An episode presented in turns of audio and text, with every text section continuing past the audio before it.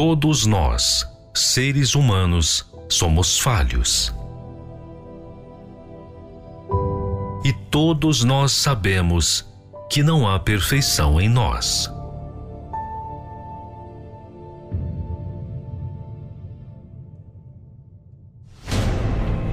Nós precisamos perseverar para nos manter.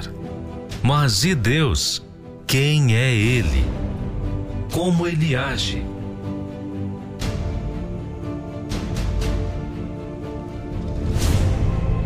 Muitos visualizam Deus como um ser que apenas manda a ordem, mas não conseguem ver quem Ele é.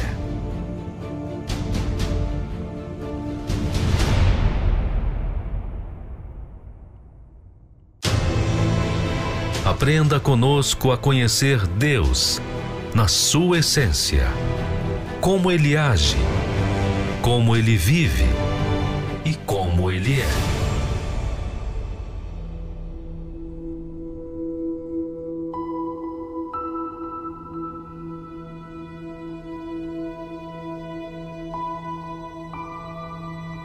Deus nos conhece muito bem e Ele sabe exatamente do que precisamos.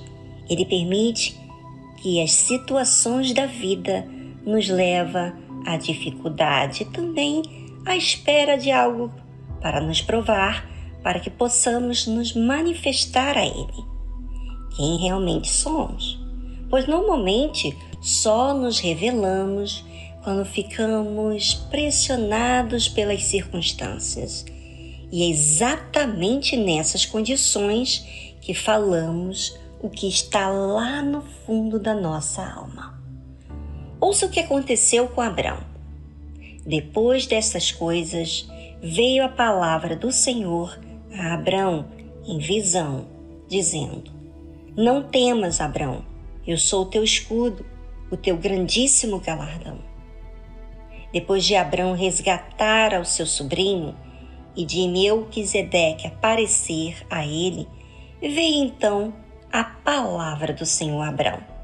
Deus veio justamente no momento em que as vozes certamente iriam falar com Abraão.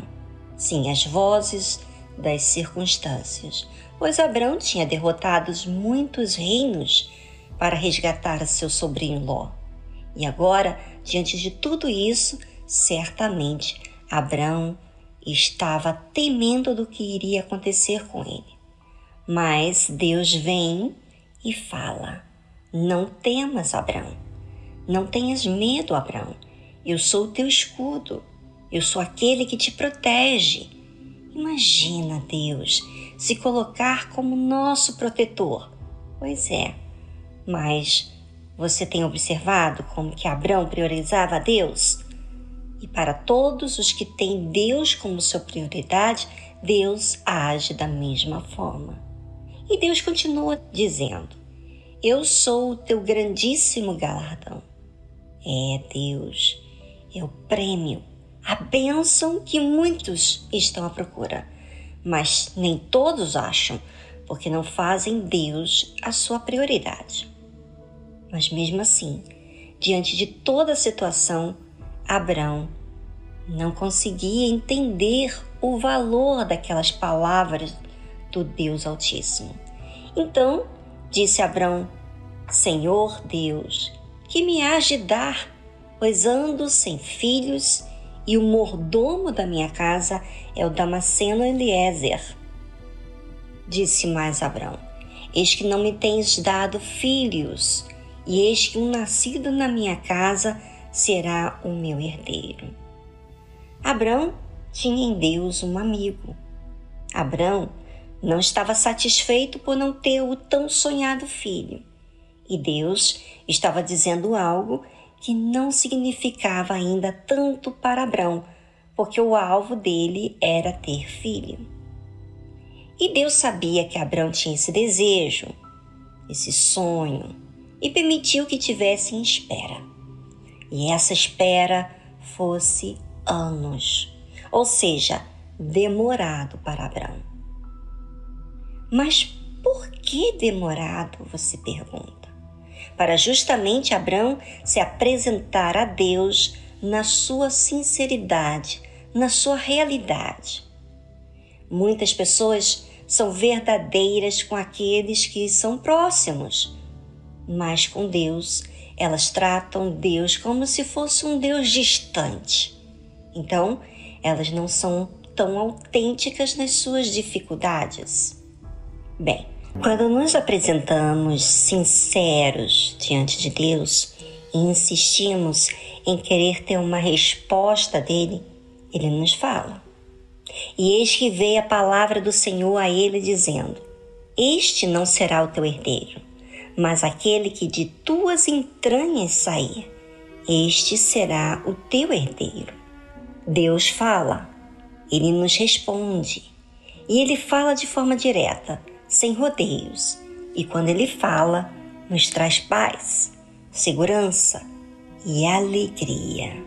Porque, mesmo com as nossas imperfeições, ele, com a sua misericórdia, nos responde. E às vezes é tão difícil acreditar diante de tanto tempo à espera que ficamos sem força para entender a profundidade daquilo que Deus está dizendo. Então o levou fora e disse: Quem levou fora era Deus. Olhe agora para os céus e conta as estrelas se as pode contar. E disse-lhe: Assim será a tua descendência. É emocionante ver que Deus nos enxerga nas nossas debilidades e, mesmo assim, tem paciência conosco. Deus levou Abraão para fora da tenda para que ele ampliasse sua visão pequena e limitada. E fala: Olhe agora para os céus e conta as estrelas se as podem contar.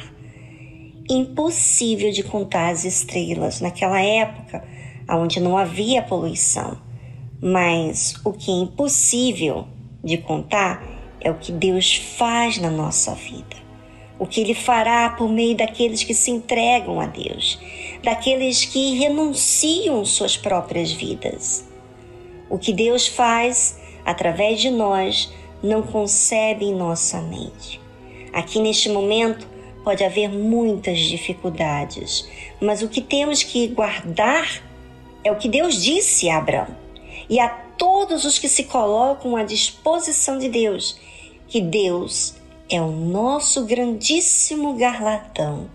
Guarde isso e fale para si mesmo todos os dias para você e renuncia à sua vontade para fazer a vontade de Deus.